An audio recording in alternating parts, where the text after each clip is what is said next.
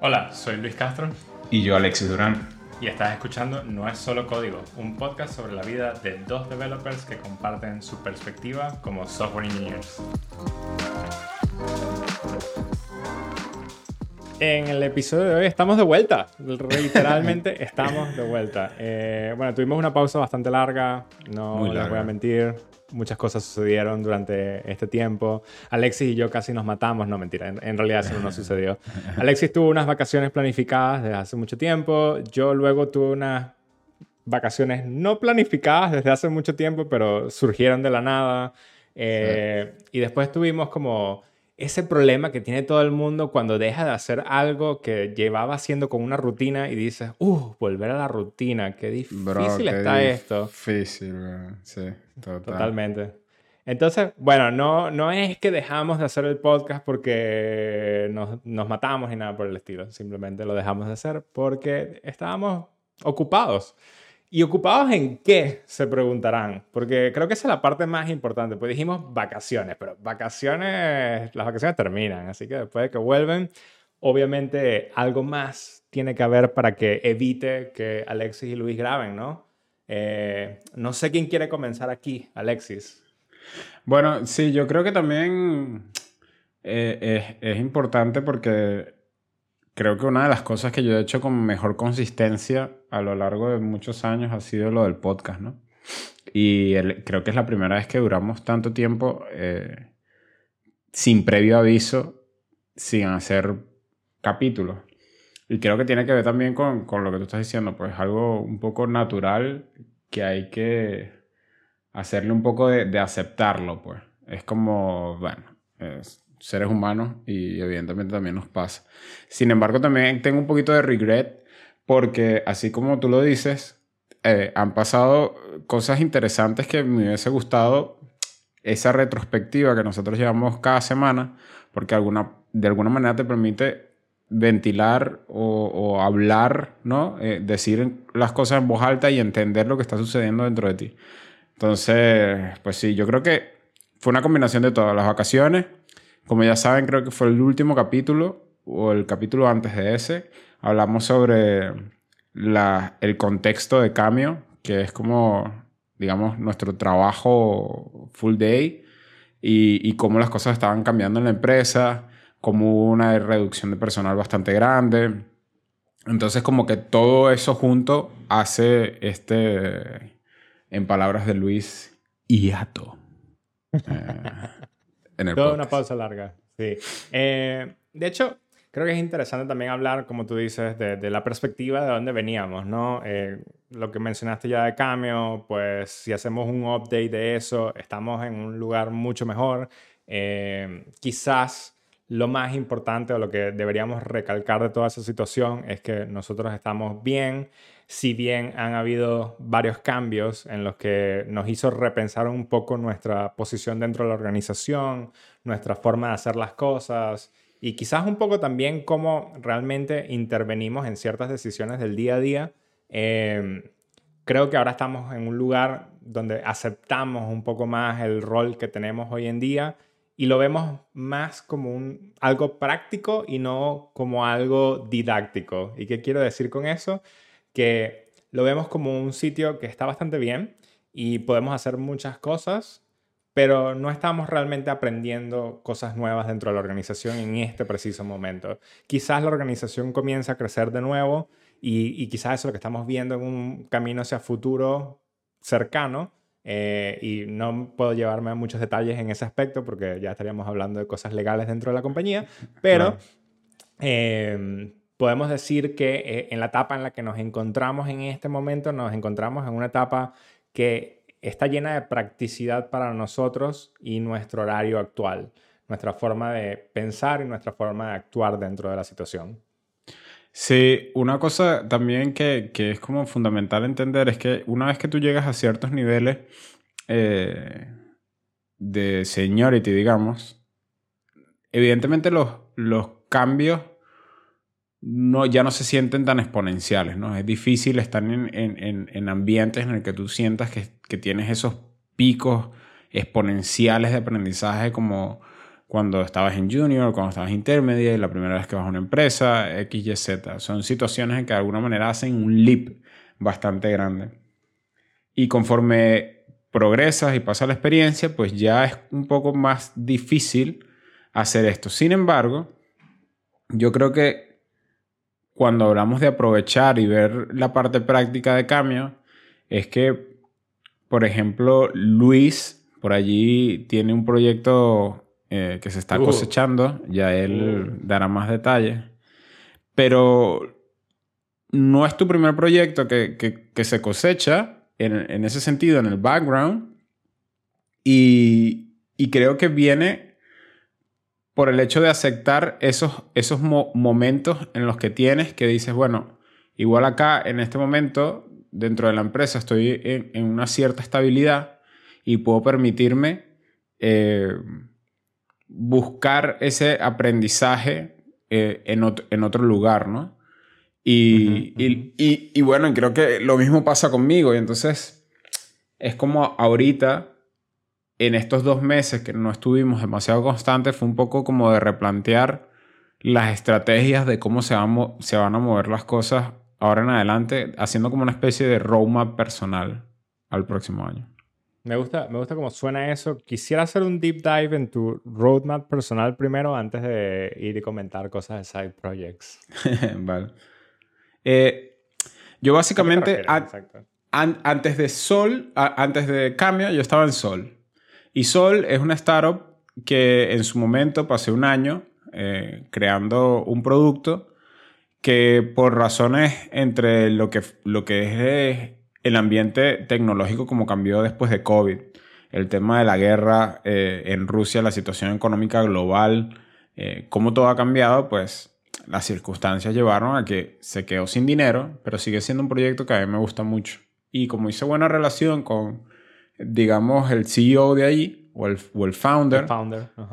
Em, básicamente lo que decidí fue que quería darle mi foco a cambio completamente al momento en que entré, porque bueno, es necesario, ¿no? Un nuevo lugar, nuevas personas, nuevas dinámicas.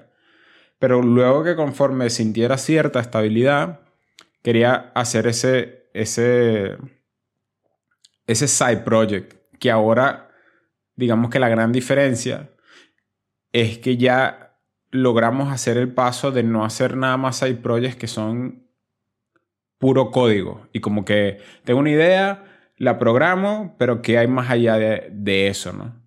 Y entonces tener a alguien que se maneja fuera de la parte técnica es algo que me entusiasma muchísimo, además de que el proyecto me entusiasma mucho. Sí, sí.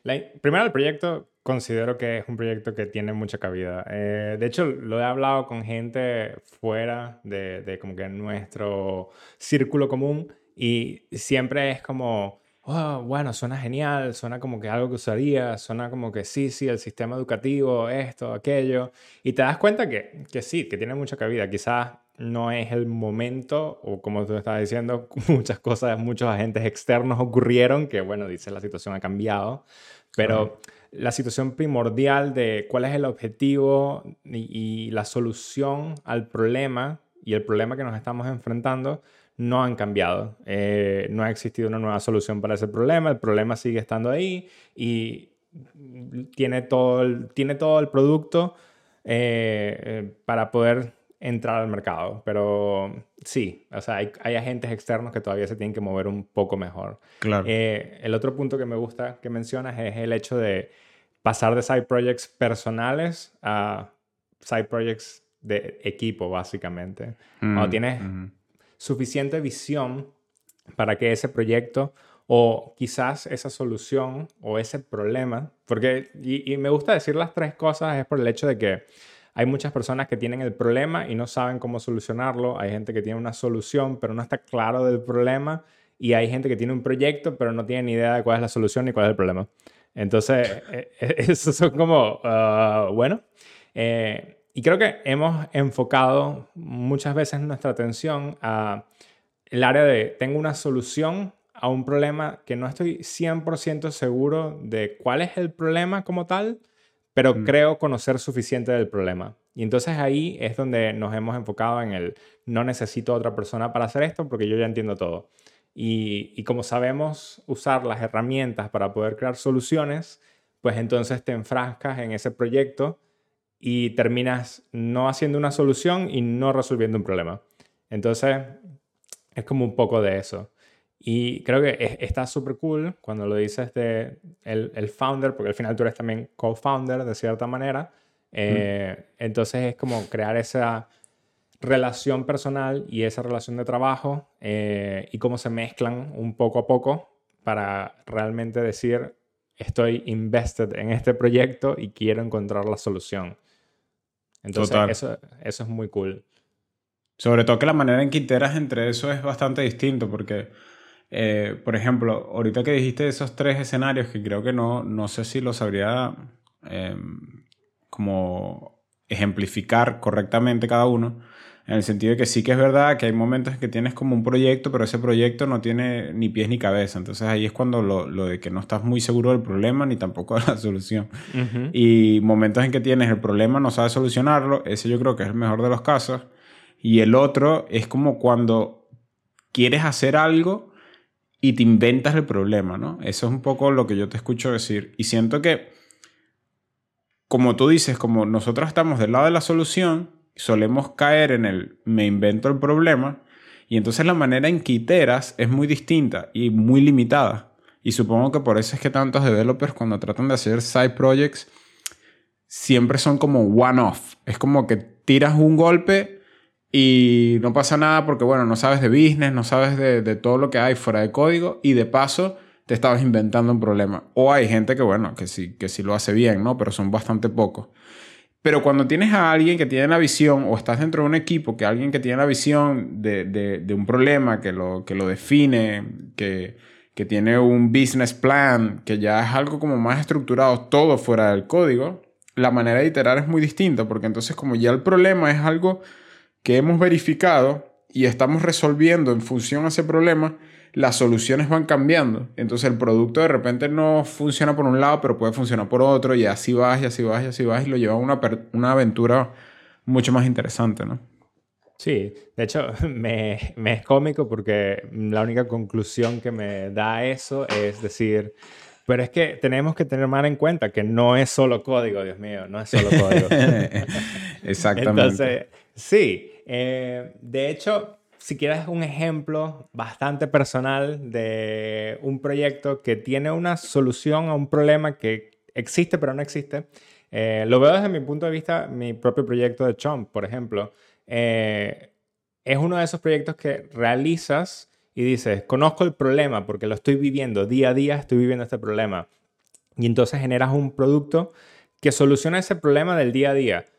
Y luego después de un año te das cuenta, claro que sí, eh, me solucionó esos primeros tres meses de mi camino a cómo hago que mi perro coma esta comida, cómo hago para entrenarlo con esta comida y, hacer ese fase de onboarding fue genial. Luego de tres meses eh, ya conozco todo lo que necesito hacer, entonces no necesito el producto y lo veo en todos mis usuarios de la aplicación. Es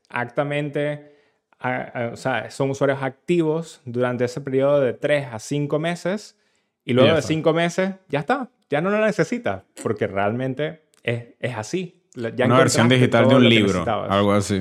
Exacto, se convierte en una versión digital de un libro.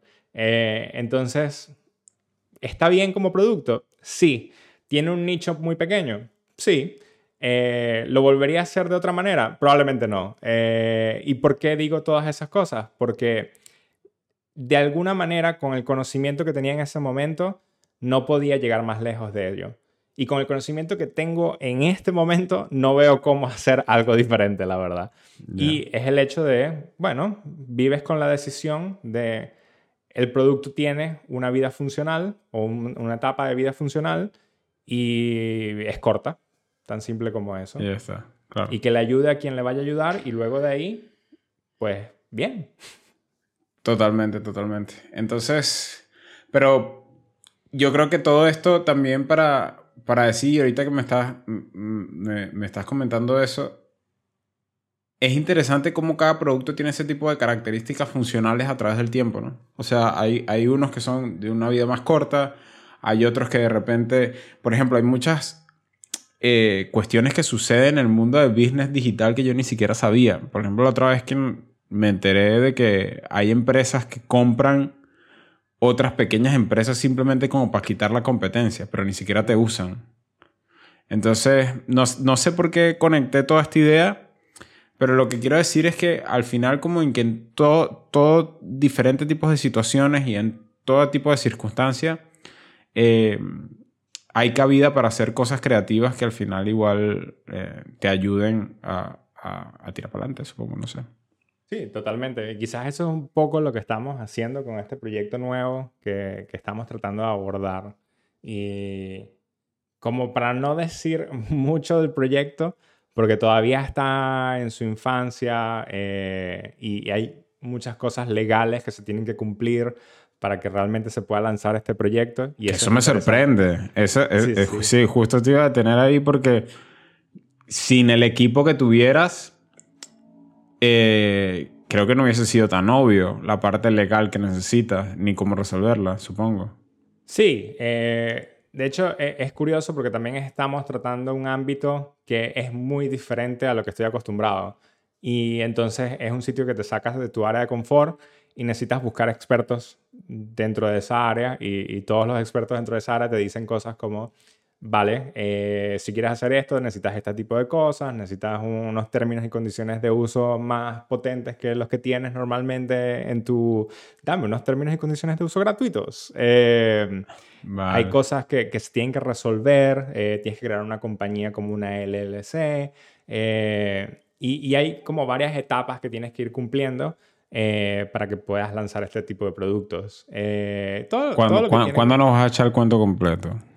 Cuando tenga todo disponible, eh, cuando ya podamos lanzar el producto como tal en producción, diría que dentro de unas cuatro a seis semanas, dependiendo de los tiempos de todos estos organismos legales dentro de Estados Unidos.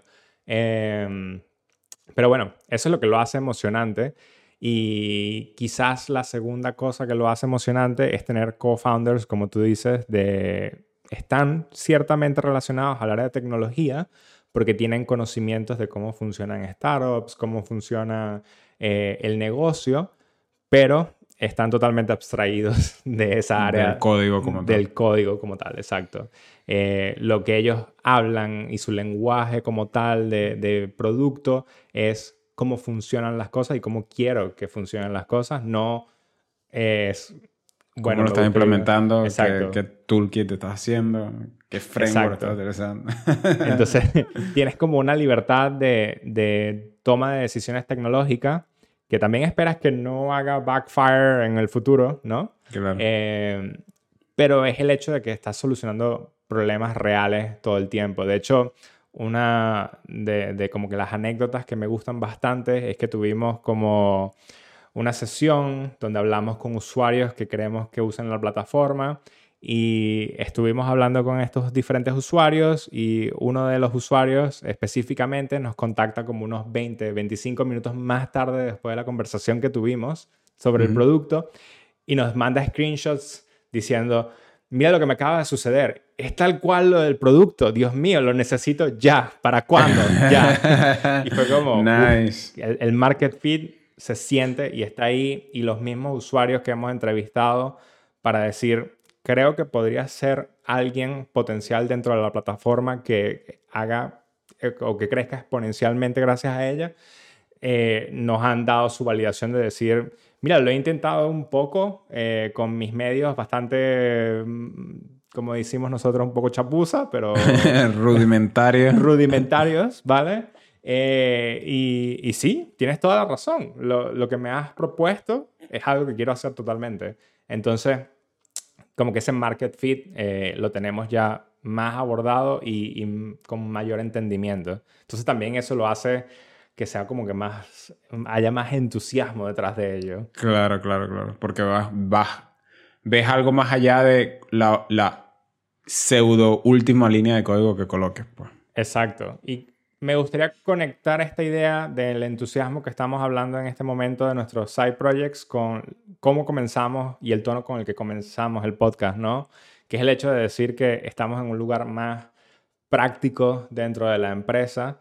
Y creo que cuando decimos práctico es el hecho de que como no estamos haciendo cosas que eliminen nuestra energía mental porque no estamos eh, consumiendo toda esa energía para pensar en nuevos productos, nuevas formas de hacer las cosas y, realmente hacer unos cambios significativos en la plataforma, sino que estamos en una etapa como más de vamos a hacer un poco de mantenimiento y hacemos nuevos productos que se sienten familiares de hacer. Em, nos está dando ese capital intelectual para poder invertirlo en otros sitios que también nos parecen extremadamente atractivos. Totalmente, totalmente. Así que bueno, entiendan ustedes también si están en ese, en ese momento y quizás sea una buena oportunidad para, como dijo Luis, eh, invertir ese capital, capital mental en otra cosa. En fin, pues ya ahora sí, vendremos cada semana de nuevo. Ahora lo único es que creo que vamos a estar publicando los martes, ¿no? Los martes. Sí, vamos a cambiar un poco el horario. Eh, ah, vale. De hecho, una de las cosas que estuvimos conversando pre-show eh, fue el hecho de. Y, por qué eh, no tuvimos ese cadence de nuevo, ¿no? Y nos dimos cuenta que es por el horario en el que estábamos grabando, la forma en la que estábamos grabando, quizás nos lo estaba haciendo un poco más difícil. Y con ánimos de aligerar la fricción que tenemos, pues cambiamos el horario. Bello. Así que bueno, ahora sí, cada martes, en fin, cada semana. Arroba no es solo código, es el Twitter de nuestro podcast. Arroba Castrolen y arroba Duramla. Alex y Durán nos siguen dejando saber lo que quieren escuchar. Nos vemos.